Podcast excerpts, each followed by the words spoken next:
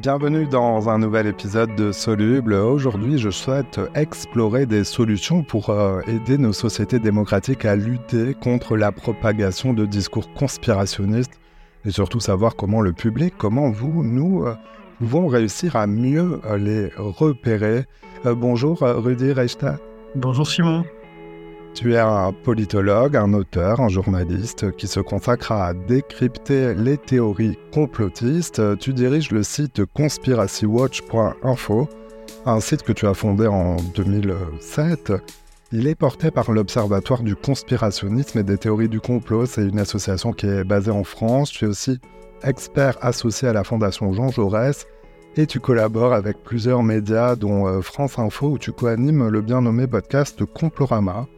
Dans cet épisode, nous allons euh, chercher à évaluer donc les dangers de la diffusion euh, de théories euh, complotistes, voir pour qui et pourquoi c'est dangereux, et je te demanderai comment les citoyens, les plateformes et les pouvoirs publics peuvent ou doivent agir pour ne pas bah, tout simplement se laisser duper. Mais d'abord, vous le savez, dans ce podcast, on adore en savoir un peu plus sur le parcours de l'invité en début d'émission. Rudy, comment tu t'es retrouvé à devenir en quelque sorte un chasseur de théories du complot ah, Alors, euh, d'abord, euh, euh, c'est pas du tout une, étiquette que je revendique, chasseur de théories du complot ou chasseur de complotistes. C'est souvent une étiquette qu'on me colle dessus parce que c'est pas du tout comme ça que je pense le travail que je fais à Conspiracy Watch. Je crois que ce qu'on essaie de faire à Conspiracy Watch, c'est d'éclairer le débat public en essayant de, clarifier des questions qu'on peut tous légitimement se poser sur euh, des faits d'actualité ou des faits euh, historiques ou des événements marquants euh, qui suscitent des théories du complot. Et tout le travail qu'on fait, c'est un travail de contre-enquête, de dire, bah voilà, il y a, y, a, y a des arguments qui circulent sur notamment Internet, nous disant que en fait, telle version officielle ne tient pas, etc. D'où viennent-ils? Que valent-ils ces arguments? Et, finalement, est-ce qu'on n'a pas de raison d'en douter aussi ces arguments? Voilà. Euh, et puis surtout, on montre par où ils sont passés, qui les a mis en circulation, qui les a produits, dans quel intérêt aussi. C'est-à-dire qu'on retourne contre les complotistes, d'une certaine manière, la, la, grande question rhétorique qui est la leur, c'est-à-dire à qui ça profite? Voilà. On pose la question à qui profite le complotisme? Donc comment euh, je me suis intéressé à tout ça?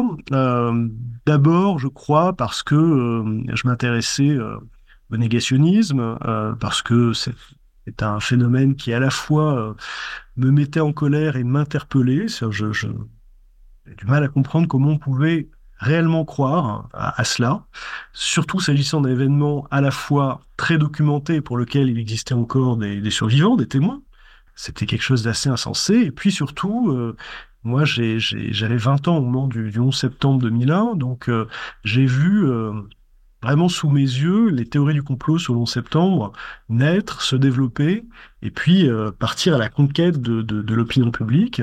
Et j'y ai vu assez tôt, en tout cas j'y ai pressenti assez tôt, une identité ou en tout cas une parenté très forte avec le discours négationniste.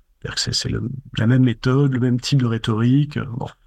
Et, et ça n'est qu'en 2007 que j'ai créé Conspiracy Watch, parce que le phénomène complotiste m'intéressait déjà. J'avais lu pas mal de bouquins sur le sujet, sans forcément avoir l'idée d'en faire quoi que ce soit.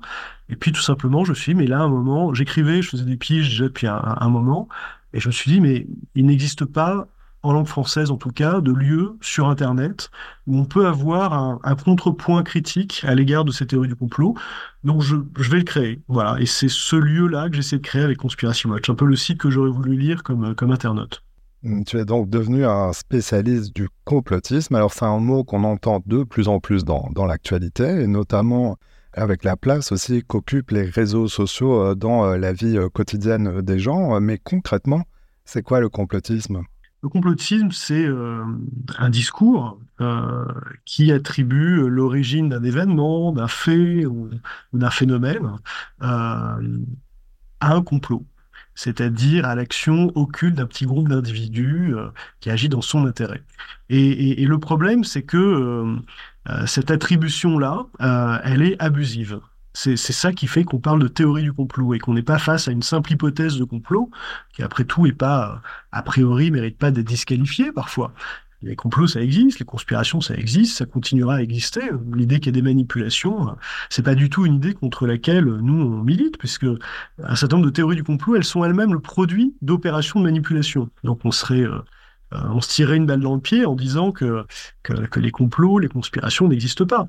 Non, en plus, euh, quand on s'intéresse au sujet, on voit tout l'écart qu'il y a entre les vraies conspirations, les conspirations réelles, les complots réels, soit des coups d'État, des attentats, euh, tout ce qu'on veut, et les conspirations imaginaires qui peuplent euh, vraiment euh, bah voilà l'imaginaire, l'imagination des complotistes. un écart très fort parce qu'en général les, les, les, théories du complot nous présentent des complots qui n'ont pas d'équivalent dans la réalité. Euh, parce que euh, soit ils s'étendent sur euh, des plages de temps beaucoup trop vastes, soit ils s'étendent à un nombre d'acteurs, de comploteurs présumés, beaucoup trop large aussi, beaucoup trop vaste. Et, on sait qu'à chaque fois qu'on rajoute un comploteur potentiel dans, la, dans le complot, on augmente sensiblement le risque que le complot soit éventé et donc qu'il échoue avant même de commencer à produire ses effets. Donc, moi, je pense au contraire que bien connaître les complots à travers l'histoire, et même l'actualité, c'est une manière de se prémunir contre la séduction des, théories du complot et du complotisme. Donc il ne s'agit pas du tout d'opposer les deux, euh, mais de bien faire la distinction entre ce qui relève du domaine de l'action euh, et de la réalité matérielle humaine, et puis ce qui relève de l'imaginaire et de, euh, de l'immatériel, voilà, précisément. C'est en quelque sorte une grille de lecture des faits. Alors tout à l'heure, tu parlais de négationnisme en préparant cette conversation je lisais des propos que tu as pu euh, euh, tenir publiquement en parlant d'une certaine forme de négationnisme en temps réel. Oui. C'est ça le, complotisme, c'est-à-dire qu'on plaque une grille de lecture sur des événements à propos desquels on n'a pas toujours d'explication d'ailleurs en temps réel. Alors en temps réel, euh, ça c'est ce qui est devenu le complotisme à l'ère numérique. Euh, c'est-à-dire depuis que euh, on a euh, Internet, mais pas seulement Internet, depuis qu'on est baigné dans cette configuration qui repose sur le triptyque haut débit, réseaux sociaux, smartphone. Parce que c'est ce, ce triptyque-là donne vraiment une chance historique au complotisme et à toutes ces versions alternatives de se développer comme jamais auparavant. Parce qu'évidemment, le complotisme, c'est très ancien. Il y a des théories du complot depuis que les hommes discutent, y a des vrais complots, des enjeux de pouvoir, etc. Euh, il y a un texte de Voltaire qui date de la première moitié du XVIIIe siècle, qui déjà décrit, sans avoir le mot, il ne dit pas théorie du complot, mais il décrit le phénomène, de manière assez claire d'ailleurs. Euh, donc c'est pas nouveau. Et le mot d'ailleurs est plus ancien que ce qu'on pense généralement. En français, théorie du complot, euh, on en trouve des occurrences dès les premières années du XXe siècle. Donc il y a, plus d'un siècle. Euh, en anglais, dès les années 1860, conspiracy theory. Et c'est vrai qu'on en parle de plus en plus parce que je crois que le problème est devenu de plus en plus prégnant. C'est-à-dire que c'est pas seulement qu'on en parle plus, qu'il y aurait une sorte de bulle médiatique qui ferait qu'on en parlerait beaucoup plus, c'est le fait est que ça nous influence beaucoup plus, ça influence beaucoup plus notre imaginaire. Pourquoi? Parce que les conditions technologiques de diffusion et de circulation de ces choses-là dans notre environnement euh, cognitif, informationnel, euh, facilitent la production de théories du complot, euh, la solidification de certaine manière euh, de ces arguments complotistes beaucoup plus facilement, beaucoup plus rapidement qu'auparavant, et puis la mise en contact presque immédiate du plus grand nombre de personnes possible avec ces, contenus-là. Voilà. Alors tu le disais, le complotisme n'est pas du tout un phénomène nouveau, mais en quelque sorte il s'est accéléré. En tout cas, ça, ça dit, la diffusion de théories du complot s'est immanquablement accéléré avec le numérique, avec les réseaux sociaux. Euh, bah, pour bien comprendre pourquoi c'est important, quels sont les dangers selon toi, les dangers concrets et euh, les plus actuels du, complotisme? Est-ce que c'est de perdre le sens de la réalité ou euh, d'aller beaucoup plus loin. je pensais notamment, je le disais dans l'introduction, avec l'enjeu démocratique, car le complotisme est aussi un instrument de pouvoir. Absolument, un instrument de pouvoir parce que ça permet de détourner l'attention. Il y, a une chose qui est, souvent une objection qui nous est souvent faite euh, et qui est souvent d'ailleurs euh, mal informée sur ce dont on parle, qui est que finalement, que des gens croient des choses contestables, des choses un peu délirantes, ça a toujours été le cas et euh, c'est pas si grave que ça et on, peut on peut vivre avec ça. Oui, on, peut vivre avec ça, mais il y a une spécificité des théories du complot par rapport à toutes les autres croyances contestables. Par exemple, les croyances religieuses, les dogmes religieux, euh, qu'on partage pas tous forcément, puisque par définition, euh, il y a plusieurs religions. Euh, donc, si on est athée ou si on est d'une autre religion, on peut pas adhérer au dogme de la religion d'en face. Bref. Donc, la grande différence, c'est que ces contenus, ces croyances contestables que sont les théories du complot, ce sont des discours d'accusation par définition, une théorie du complot, elle pointe un doigt accusateur vers un groupe de comploteurs présumés et donc accusés quand même, euh, a priori, de se livrer à un acte répréhensible, euh, sinon légalement, du moins moralement, que comploter euh, secret, etc. C'est en général pour se livrer à des actes euh, préjudiciables, à des tiers. Donc, sinon, on ne complote pas. On le fait à, à ciel ouvert. Donc, il y a toujours l'idée d'une recherche d'un bouc émissaire associé à l'idée euh, de complotisme. Donc ça, c'est le premier point. Ensuite, je dirais que ça nous détourne des, des grands enjeux, ça nous fait perdre du temps. Si on pense que le réchauffement climatique, c'est un complot des écologistes et des climatologues euh, pour instaurer euh, une taxe carbone, bah, du coup, on se prive des moyens d'essayer de résoudre ce problème qui est un vrai problème. Euh, donc en ce sens-là, euh, le complotisme le climato-complotisme, il vient déréaliser un problème authentique. Autre exemple, le terrorisme, euh, les complotistes qui déréalisent la menace terroriste en nous disant que les attentats sont en fait des opérations sous faux drapeau, commanditées par nos propres gouvernements, eh bien, nous d'une certaine manière, ils préemptent le débat sur ce sujet-là, sur cette menace-là, et, il nous prive des moyens d'essayer de le régler, de régler le problème euh, à, la racine. Euh, de la même manière, si on croit à des théories du complot, et ça on le sait, hein, grâce à plusieurs études qui ont été faites sur le sujet, euh, en matière de santé, bah on, va moins être amené à se vacciner, à faire confiance à la science, aux résultats de la science. Donc ça peut avoir des effets même sur la santé publique. On sait qu'il y a un lien, par exemple, entre la désinformation vaccinale et la baisse de la couverture vaccinale. Euh, c'est-à-dire la réapparition de maladies, euh, des gosses qui vont se mettre à mourir de la rougeole parce qu'ils sont plus vaccinés, etc. Euh, et puis, je crois que ça a aussi des effets très négatifs sur notre capacité à vivre en démocratie et à continuer à le faire, de le faire. pourquoi? Parce que si on est plongé dans un monde où nos représentants démocratiquement élus seraient en réalité des marionnettes à la solde de puissances obscures qui les manipulent, euh, eh bien, euh, il est évident que on, en nourrit une forme de défiance à l'égard du système qui a rendu cela possible, et donc de la démocratie libérale. Et puis, dernier point, euh, la démocratie, c'est l'organisation civilisée euh, de la contradiction, de, la confrontation d'opinions euh, divergentes, du désaccord, de certaine manière, et tout cela est sanctionné par un moment de délibération qui est notamment le vote ou l'élection. Si euh, le débat ne porte pas sur un socle de réalité communément partagée, eh bien, ce débat n'est pas un vrai débat démocratique, c'est un dialogue de sourds. Et si on ne partage plus la même réalité, il ne reste plus que le rapport de force brutal pour nous départager.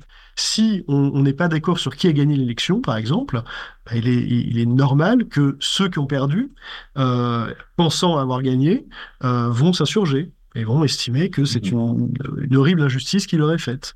Voilà, donc on voit bien, euh, on voit bien à quoi je fais référence, je pense, oui, euh, on disait euh, le complotisme, les en tout cas la, diffusion de théories conspirationnistes euh, sont un instrument de, conquête du pouvoir. C'était en tout cas aussi le sens de, ma question, tu, viens de l'évoquer un peu, de conquête du pouvoir. Je pense à la première élection de Donald Trump. Est-ce que tu peux nous dire si, en travaillant le sujet, si tu as pu évaluer que toutes les théories anti-système qui ont dévié vers euh, du complotisme euh, ont pu, euh, à la marge ou pas, aider à l'accession à la Maison Blanche de Donald Trump. Alors ça, c'est très compliqué à dire, parce que ça a pu l'aider. En tout cas, ça ne l'a pas empêché. C'est ça la vraie nouvelle, la vraie information, c'est que son recours abusif aux théories du complot et aux fake news ne l'a pas empêché d'accéder à la Maison Blanche. Et ça, c'est une première quand même dans l'histoire contemporaine des États-Unis. On n'a pas d'exemple de candidat à la présidentielle qui soit allé aussi loin dans le recours aux théories du complot. Et c'est d'ailleurs un moment qu'on a appelé la, la post-truth era, c'est-à-dire l'ère de la post-vérité, ou la, on a aussi appelé ça la démocratie post-factuelle. L'idée que les faits comptent moins que euh, euh, le fait de gagner, euh, par exemple, ou, que l'efficacité d'un discours. Voilà, la réalité est, secondaire finalement. On peut, on peut la mettre, on peut la mettre de côté. Donc, moi, je suis pas capable de dire que les théories du complot l'ont fait gagner. Mais ce que j'observe, c'est qu'il y a une opération de manipulation de l'information et de, désinformation contre Hillary Clinton, menée d'ailleurs par une puissance étrangère, hein, la Russie, c'est tout à fait documenté pour le coup, euh, qui a là euh, contribué à faire perdre Hillary Clinton, ça, ça me paraît avéré. Est-ce que les théories du complot ont fait gagner Trump en 2016 je suis pas sûr qu'on puisse l'affirmer. En tout cas, ce qui est sûr, c'est qu'il a pu gagner euh, sans être disqualifié, alors que j'ai l'impression qu'auparavant, 20 ans auparavant, mais même 10 ans auparavant, euh, le candidat qui aurait eu euh, recours aux théories du complot comme lui n'aurait même pas passé la barre des primaires, parce qu'il n'aurait pas été considéré comme sérieux, tout simplement. Donc euh, voilà, ça c'est une nouveauté. Alors on appelle le mot de démocratie, immanquablement, les démocraties sont composées de citoyens, et on va voir que les citoyens sont assez livrés à eux-mêmes quand même. Euh, pour euh, discerner un peu euh, tout ça. Alors, on, va parler de la régulation des contenus sur les plateformes numériques dans un instant, mais d'abord, dis-nous, s'il te plaît, pour un internaute, un lecteur ou un participant lambda à une discussion dans la vraie vie, d'ailleurs, pas forcément que sur Internet ou les réseaux sociaux, bref, pour monsieur et madame tout le monde, peux-tu nous donner quelques conseils pour faire marcher son esprit critique? Que faut-il se demander pour tenter d'identifier un discours complotiste? Alors d'abord, euh, je, se poser la question, c'est déjà euh, avoir résolu une partie du problème. Parce que le, problème qu'on a, ce sont avec des gens qui tombent dans le complotisme ou, qui sont des éponges à fake news, parce que précisément, ils n'ont pas ces scrupules-là. Ils ne se posent pas la question de comment être sûr d'avoir accès à la bonne information. Ceux qui se posent la question, ils sont déjà sur le bon chemin. Moi, je dirais d'abord qu'il faut se méfier de ce dont on a envie de croire spontanément, parce qu'on est tous traversés par des opinions, des croyances, sont produits de notre euh, biographie, c'est normal, on est, on est situé dans le temps et dans l'espace, donc euh, euh, il est évident qu'il y a des choses qu'on a envie de croire et des choses qu'on a moins envie de croire. C'est normal, c'est humain.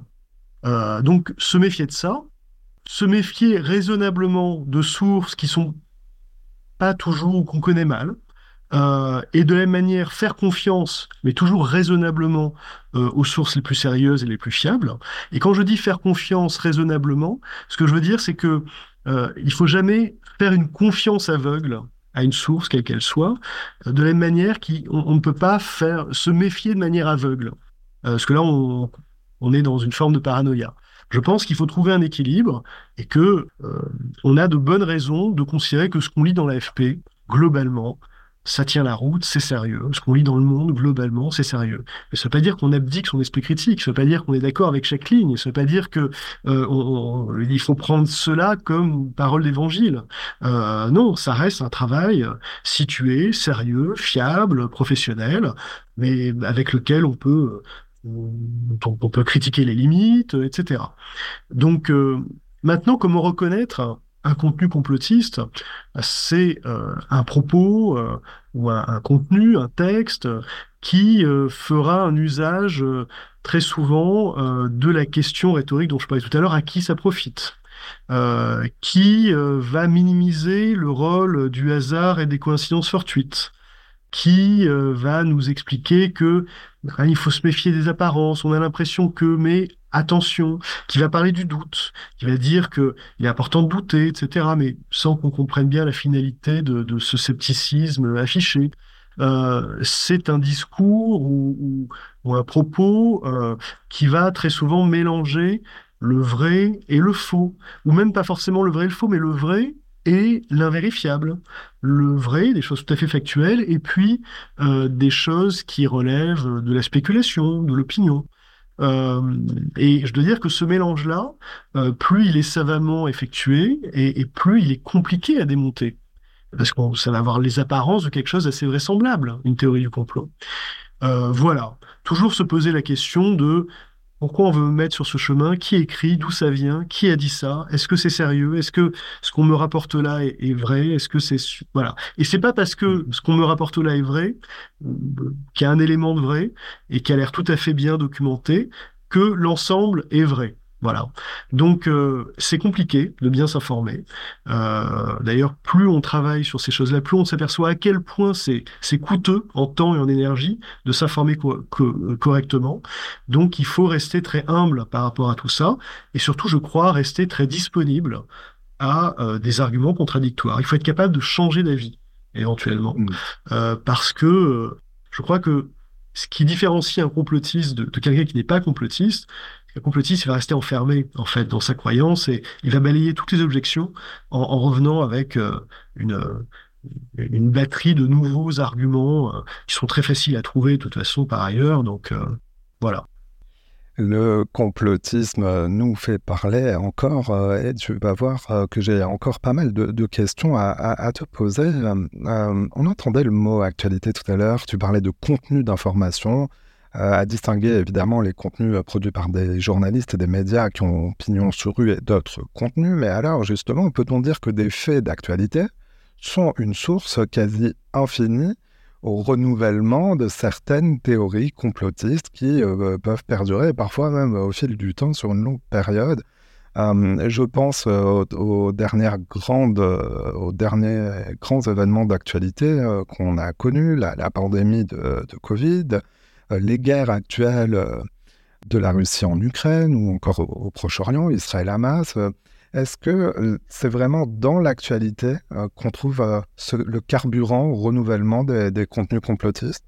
Oui, parce que les, communautés complotistes ont intérêt à nous maintenir en permanence en éveil, elles cherchent à capter notre attention. Euh, et donc, elles captent notre attention en surfant sur ce qui fait l'actualité, précisément. Pour ça, d'ailleurs, qu'on les voit évoluer d'un sujet à un autre. Elles sont un peu attrape-tout. On a vu des communautés structurées autour des questions euh, liées au Covid et à ses développements, c'est-à-dire la, la, notamment la, la, tout ce qui s'est euh, fédéré autour du rejet du pass sanitaire, puis du rejet de la vaccination, euh, eh bien, migrer très rapidement sur d'autres sujets, comme la guerre en Ukraine, euh, il y a deux ans, euh, puis euh, les questions climatiques, avec des gens qui tenaient des propos extrêmement péremptoires sur chacun de ces sujets-là, sans être pourtant spécialistes de chacun de ces sujets-là y a un mot pour, pour, pour, pour le décrire, c'est euh, euh, l'effet de surconfiance. Qu'on a l'impression, euh, on appelle ça aussi en psychologie sociale l'effet de Dunning-Kruger. Euh, c'est-à-dire qu'on a l'impression d'être très compétent sur un sujet, précisément parce qu'on est très incompétent sur ce sujet-là. Euh, Étienne Klein parle de ultra-crépidarianisme. Voilà. On a tous en tête un exemple de, de personne qui tient un discours très très avec beaucoup d'aplomb, euh, qui a l'air très sûr de ce qu'elle dit et qui en réalité euh, de toute évidence, ne, maîtrise pas justement les tenants aboutissants du, sujet qu'elle est en train de traiter devant vous. Donc euh, c'est typiquement ça, euh, l'effet de Nick Kruger.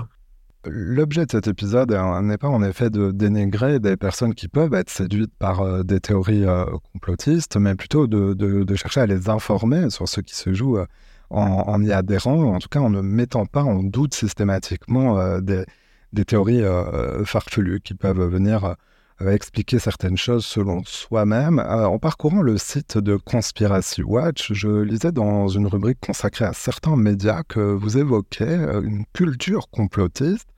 Euh, qu'est-ce que cela veut dire dans la sphère dite des médias? Alors, pas forcément les médias traditionnels, justement, j'imagine des blogs. Tu penses à quoi précisément? Parce que je... je... Je pense à peut-être ce que on qualifie rapidement dans les médias justement de complosphère. Est-ce qu'il y a euh, euh, des allers-retours entre des, publications euh, qui sont quand même assez suivies et des influenceurs qui justement jouent un rôle de propagation de ces théories complotistes? Oui, oui. C'est-à-dire qu'on est face à, un écosystème euh, très structuré. Euh, c'est-à-dire que euh, on a d'abord une myriade d'acteurs, d'individus, hein, je veux dire, hein, qui, se pensent comme des influenceurs, qui se pensent d'ailleurs, pour une bonne partie d'entre eux, comme des, vrais lanceurs d'alerte, comme des héros. Vraiment, ils se, ils se mettent en, position héroïque, ils ont l'impression d'être des dissidents, etc. C'est un, discours qui revient très très souvent dans, leurs propos. Et puis il y a des vrais entrepreneurs de politisation, quoi, hein, qui, qui pour qui le complotisme est un, est un levier de mobilisation, alors soit pour entraîner les gens sur des, des, des terrains idéologiques qui sont les leurs, soit carrément pour faire de l'argent avec ça, les deux n'étant d'ailleurs pas, pas du tout euh, incompatibles.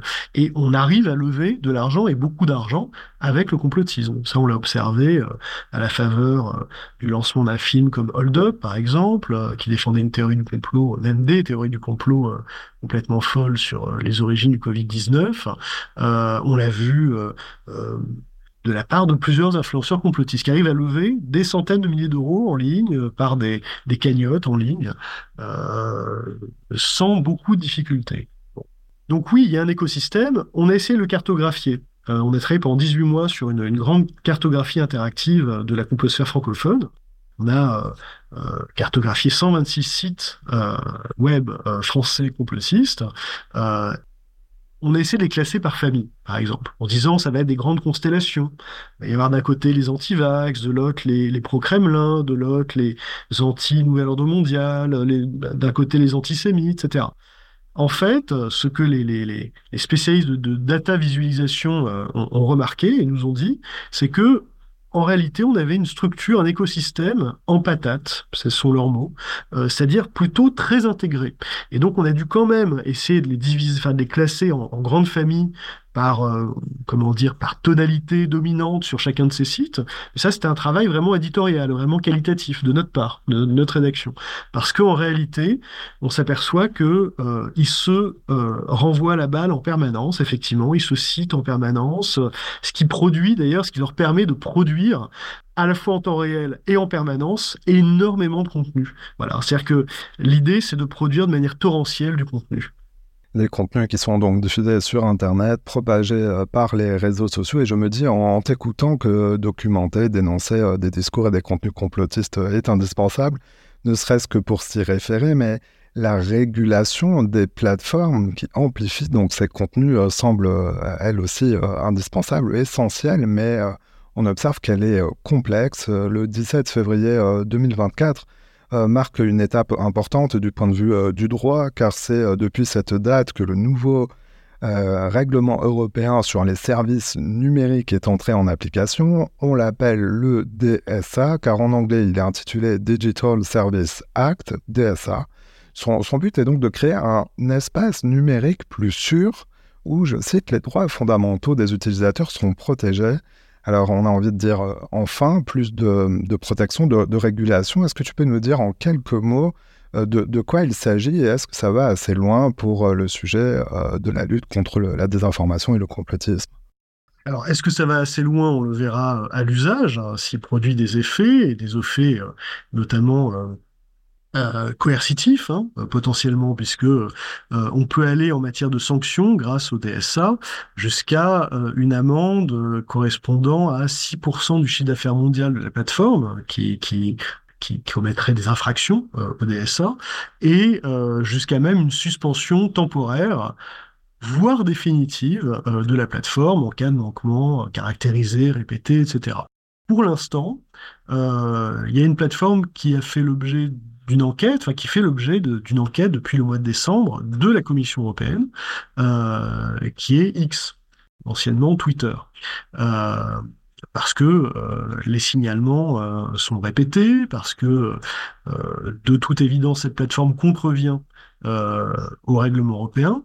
Mais c'est vrai qu'on est un État de droit en Europe, et puis l'Europe c'est un, euh, une organisation composée d'États qui sont des démocraties, donc des États de droit, et que euh, il y a des voies de recours euh, en, nombre, et puis on laisse des délais aussi aux, plateformes. Donc pour l'instant, vu de l'extérieur, et moi je suis le premier à, à, ranger mon frein sur ces questions-là, je, je peux trouver que ça ne va pas assez vite, assez rapidement. Euh, que déjà on a mis du temps à se réveiller, qu'on a, on a pris dix ans de retard, et qu'une fois que nos représentants euh, euh, ont compris ce qui était en train de se passer, bah, les choses ont mis du temps à, à, se mettre en place et elles mettent du temps. Donc je pense qu'il est encore un peu trop tôt pour en tirer toutes les leçons. L'avenir proche, j'espère, dans les mois qui viennent, nous dirons ce qu'il en est. Euh, mais, mais très franchement, je, je, je, je, ne suis pas sûr que collectivement on ait pris suffisamment la mesure du problème auquel on faisait face, pas seulement avec X, il y a d'autres plateformes, il y a TikTok et même YouTube, euh, et, et, et, et, je crois que ça pose un problème de souveraineté et donc de démocratie. Il n'y a aucune raison que nos lois euh, ne s'appliquent pas en ligne, euh, ce qui s'applique euh, hors ligne devrait s'appliquer en ligne aussi. Euh, voilà. Donc, attendons de voir. En tout cas, nous sommes le continent qui a poussé le plus loin cette volonté de réguler les choses de manière démocratique. Donc, faut au, moins saluer ça. En parlant de régulation en Europe, je m'interroge aussi sur la notion de liberté d'expression, et notamment dans le monde anglo-saxon, euh, c'est une définition de la liberté d'expression qui est, quand même beaucoup plus vaste que sur euh, le, sol européen. Comment euh, discerner, puisqu'on était dans cette question de savoir repérer un discours conspirationniste, quelle est la différence quand même entre la liberté d'expression, qui est fondamentale, et la nécessaire régulation de théories dites complotistes? D'abord, ce qu'il faut dire, c'est que les théories du complot, elles sont euh, libres de s'exprimer, elles l'ont toujours été, euh, dans euh, les modalités prévues par la loi. C'est-à-dire que lorsqu'elles prennent la forme d'une diffamation personnelle, de la calomnie, bah, il y a des lois contre ça, même aux États-Unis, et on peut être condamné très durement aux États-Unis pour diffamation, y compris avec des dommages et intérêts punitifs qui n'existent pas en droit français, par exemple. C'est-à-dire que ça peut atteindre des sommes absolument astronomiques.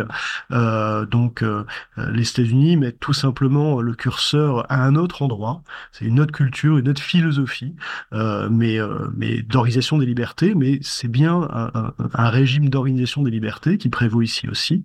Euh, elles sont libres de s'exprimer, sauf quand elles relèvent du négationnisme, qui est puni en France pas dans tous les pays européens, pas en Angleterre par exemple. Elles sont libres de s'exprimer tant qu'elles sont pas, qu'elles relèvent pas de l'incitation à la haine raciale par exemple, euh, racisme, antisémitisme ou pour euh, appartenance à une religion ou à une orientation sexuelle par exemple. Euh, tout ça est, est licite, donc en fait c'est le droit commun qui s'applique. Euh, si on croit que les Américains sont pas allés sur la Lune, sur la Lune, ça ne, c'est une théorie du complot, mais ça tombe sous aucune loi et on est libre de l'exprimer. Mais qu'on souffre aussi, qu'on soit libre de le contester et de, l'appeler par son nom, c'est-à-dire une théorie du complot. Que nous, on ne revendique pas plus de droits que ça, de dire, bah voilà, il y a, y a des théories du complot, elles peuvent être dangereuses, et, euh, et il ne s'agit pas de les censurer. De certaine manière, il faut vivre avec, et euh, personne ne demande une législation euh, d'exception contre les théories du complot. Maintenant, la question du free speech, c'est-à-dire la manière dont notamment les Américains ont exporté leur modèle de euh, liberté d'expression à tout craint. Encore une fois, on voit que, y compris aux États-Unis, elle est limitée d'une certaine manière, elle est encadrée, cette liberté d'expression. Euh, c'est une autre histoire, c'est pas la même que en Europe. Il n'y a pas eu notamment euh le génocide euh, euh, nazi euh, aux États-Unis, euh, en Europe oui, en France singulièrement. Donc on met pas le curseur exactement au même endroit. et ça, c'est à nous de le décider en tant que démocratie. C'est pas à des patrons de la Silicon Valley de le faire pour nous. si on doit décider de, de mettre le curseur à un autre endroit, il faut d'abord qu'on ait un débat ensemble et puis, et puis qu'ensuite on tranche ce débat démocratiquement. Mais il n'y a aucune raison qu'Elon Musk ou un autre euh, impose sa loi, celle de sa plateforme, euh, à l'Union européenne ou à la France. Euh, voilà. Donc, je terminerai par une chose quand même, c'est l'hypocrisie qu'il y a dans, cette approche un peu libertarienne promu par euh, Elon Musk en, particulier, euh, qui est que c'est une approche euh, de, en tout cas une conception de liberté qui est un peu celle du, renard dans le poulailler. C'est-à-dire que c'est quand même la loi du plus fort, hein, la liberté dont on parle. la liberté d'expression sur Twitter depuis Elon Musk, c'est par exemple un régime censitaire où les comptes payants euh, qui sont dotés d'une pastille bleue de certification, bien bénéficient d'une part d'une prime de visibilité algorithmique qui font que donc ils s'expriment plus que moi, qui n'est pas de pastille bleue payante. Euh, ils sont plus visibles, donc ils ont un accès à la liberté d'expression plus important. Et ensuite, il y a autre chose, c'est que euh, quand on ne régule pas, notamment les contenus préjudiciables, eh bien, euh, on sait que euh, ça crée un biais de négativité, c'est-à-dire qu'il y a une surreprésentation euh, des contenus de diffamation, de diffamation, racistes, etc. des contenus qui, qui, qui, encouragent la colère notamment et qui créent ce type d'émotion. Et, et on sait que la surreprésentation de ces contenus-là dissuade les modérés, les gens qui ne sont pas dans ces passions-là, de s'exprimer. Donc d'une certaine manière, ça les baillonne. Donc euh, euh, qu'est-ce qu'on fait avec ça? Vous voyez ce que je veux dire de, À un moment, euh, la liberté d'expression, je crois qu'elle est garantie en France et dans l'Union européenne, il n'y a, quand même pas vraiment de, doute là-dessus. simplement, on, on, a quand même le droit de dire qu'il y a un certain nombre de contenus, pas d'idées d'ailleurs, de contenus, de paroles qui sont dangereux, parce qu'ils incitent à la violence, parce qu'ils incitent à commettre des délits ou des crimes. Et puis, euh, je me permets de le, préciser parce qu'on n'y pense pas euh, forcément à chaque fois qu'on se connecte à son réseau social euh, favori. mais contrairement à la lecture d'un journal ou lorsqu'on regarde la télévision, tout le monde ne voit pas la même chose. On ne partage pas le, même, le, même récit, le même écran. Il y a des algorithmes, ça dépend des personnes que l'on suit. donc, dans ce cadre-là, très très individualisé, la, liberté d'expression ne peut pas avoir tout à fait euh, la, même euh, définition, en tout cas euh, la même approche, même si on peut la définir de la même manière. Mais je crois que le grand paradoxe, c'est qu'on n'a jamais parlé autant de liberté d'expression depuis qu'elle est quasiment totale. Parce qu'en réalité, qu'est-ce qui nous empêche aujourd'hui de nous exprimer, de crier au monde ce qu'on croit, ce qu'on pense, ce qu'on... Enfin, je veux dire, c'est beaucoup plus facile aujourd'hui qu'il y a 20 ans. Euh, si vous vouliez euh, écrire euh, ce que vous pensiez il, y a, il y a 25 ans ou 30 ans, il fallait trouver un éditeur, c'était compliqué, c'était compliqué d'échanger des idées. Aujourd'hui, vous aurez un blog, vous aurez un compte sur un réseau social, puis vous pouvez partager au monde entier vos photos, vos vidéos, vos, textes. Donc, euh, elle a jamais été autant garantie, en tout cas aux, populations qui, qui, qui, vivent en régime démocratique et donc qui ne craignent pas pour leur vie, pour leur sécurité, celle de leurs proches, lorsqu'ils s'expriment d'une manière très virulente parfois ou très critique. Donc euh, euh, c'est quand même le grand paradoxe, c'est qu'on n'a jamais autant parlé de théorie, de, de j'allais dire théorie du complot, c'est vrai aussi, mais de liberté mmh. d'expression, alors que dans l'histoire du monde, je pense qu'elle a rarement été autant garantie. En tout cas, dans nos démocraties euh, et dans, le monde, euh, dans le monde libre. Un, dernier mot par transparence. La transparence est un sujet euh, important qui plus est dans le domaine de, la lutte contre les effets du complotisme. Je le disais depuis 16 ans, je le disais dans l'introduction, Conspiracy Watch contribue à sensibiliser aux dangers du complotisme en assurant un travail d'information et de veille critique très conséquent. Euh, L'Observatoire du conspirationnisme est une association de type loi 1901, euh, c'est-à-dire que vous êtes sans but lucratif. Euh, transparence, bah, quelles sont vos sources de financement pour fonctionner alors depuis 2017, on est principalement soutenu par la Fondation pour la mémoire de la Shoah au titre de son programme de prévention des discours haineux, antisémitisme, négationnisme notamment. Et, il arrive que euh, on arrive à faire cofinancer certains de nos projets, pas tous les ans, pas euh, en continu d'ailleurs, euh, mais par des bouts de subventions publiques, alors essentiellement dans le domaine de la prévention de la radicalisation, et dans celui euh, de la, la, lutte contre le racisme et l'antisémitisme. Euh, donc, de la radicalisation, c'est le CIPDR. Euh, lutte contre le racisme et l'antisémitisme, la DILCRA. Donc, on a, on a été soutenu, on a eu des cofinancements sur des projets, mais des projets qui sont par ailleurs financés par notre principal euh, bailleur de fonds, qui est euh, la Fondation pour de la Shoah. Et aussi par des euh, soutiens, euh, des gens qui nous donnent de l'argent sur Internet. Euh, même ça, c'est pas une part majoritaire de notre budget, mais ça, ça compte quand même, euh, qui nous soutiennent. Euh, et il faut savoir que pendant dix ans, c'est-à-dire de 2007 à 2017, on n'avait pas de budget ça nous coûtait euh, de l'énergie, du temps, un peu d'argent, mais, mais, mais c'était euh, une œuvre totalement bénévole pour le coup, euh, et que moi j'ai dû arrêter, j'ai dû mettre en disponibilité, en l'occurrence, pour m'occuper à temps plein de Conspiration donc depuis maintenant sept ans. Une autre question, que, parce qu'on on, on, on m'a fait cette remarque un jour, on m'a dit, mais Rudy Rechtas, est-ce que c'est vraiment votre vrai nom Alors oui, je confirme, c'est mon vrai nom. C'est-à-dire que je n'ai jamais utilisé, moi, un pseudonyme pour écrire. C'est-à-dire que dès lors que j'ai commencé à travailler sur ces questions-là, mais c'était le cas avant, mais de toute façon, c'était une condition pour moi, euh, on ne peut pas travailler sur ces questions-là à visage couvert. Voilà selon moi, parce que euh, justement, on, on, travaille sur la question du vrai et du faux, donc il faut assumer ce qu'on dit, il faut dire d'où on parle. Voilà, je ne fais pas mystère de les, gens avec qui je travaille, etc. J'ai une petite chronique dans un journal qui s'appelle Franc-Tireur. J'ai euh, une émission sur France Info. Voilà. Donc, euh, mais je travaille, oui, à visage découvert, et c'est bien mon nom. Et, j'ai jamais cherché euh, à, à, travailler de manière masquée. Voilà. Ce qui n'est pas le cas de beaucoup de nos contradicteurs. voilà. Mmh. Rudy Reichstad, donc pas anonyme, et c'est son vrai nom, fondateur de Conspiracy Watch. Donc pour suivre ces sujets au long cours, ben, on se rend sur ce site, sur cette plateforme. Tu le disais, on peut aussi euh, te lire euh, dans les colonnes du magazine hebdomadaire Frontier. On peut aussi t'entendre et entendre tes décryptages euh, en lien avec l'actualité dans le podcast France Info qui s'appelle donc Complorama, un programme que tu proposes avec un autre spécialiste, l'enseignant universitaire euh, Tristan Mendes France et la journaliste Pauline Penanec. Euh, on peut aussi te trouver en librairie. Je mettrai les liens en, description de, tes, de tes ouvrages. Rudy, merci d'être passé dans Soluble. Merci beaucoup Simon.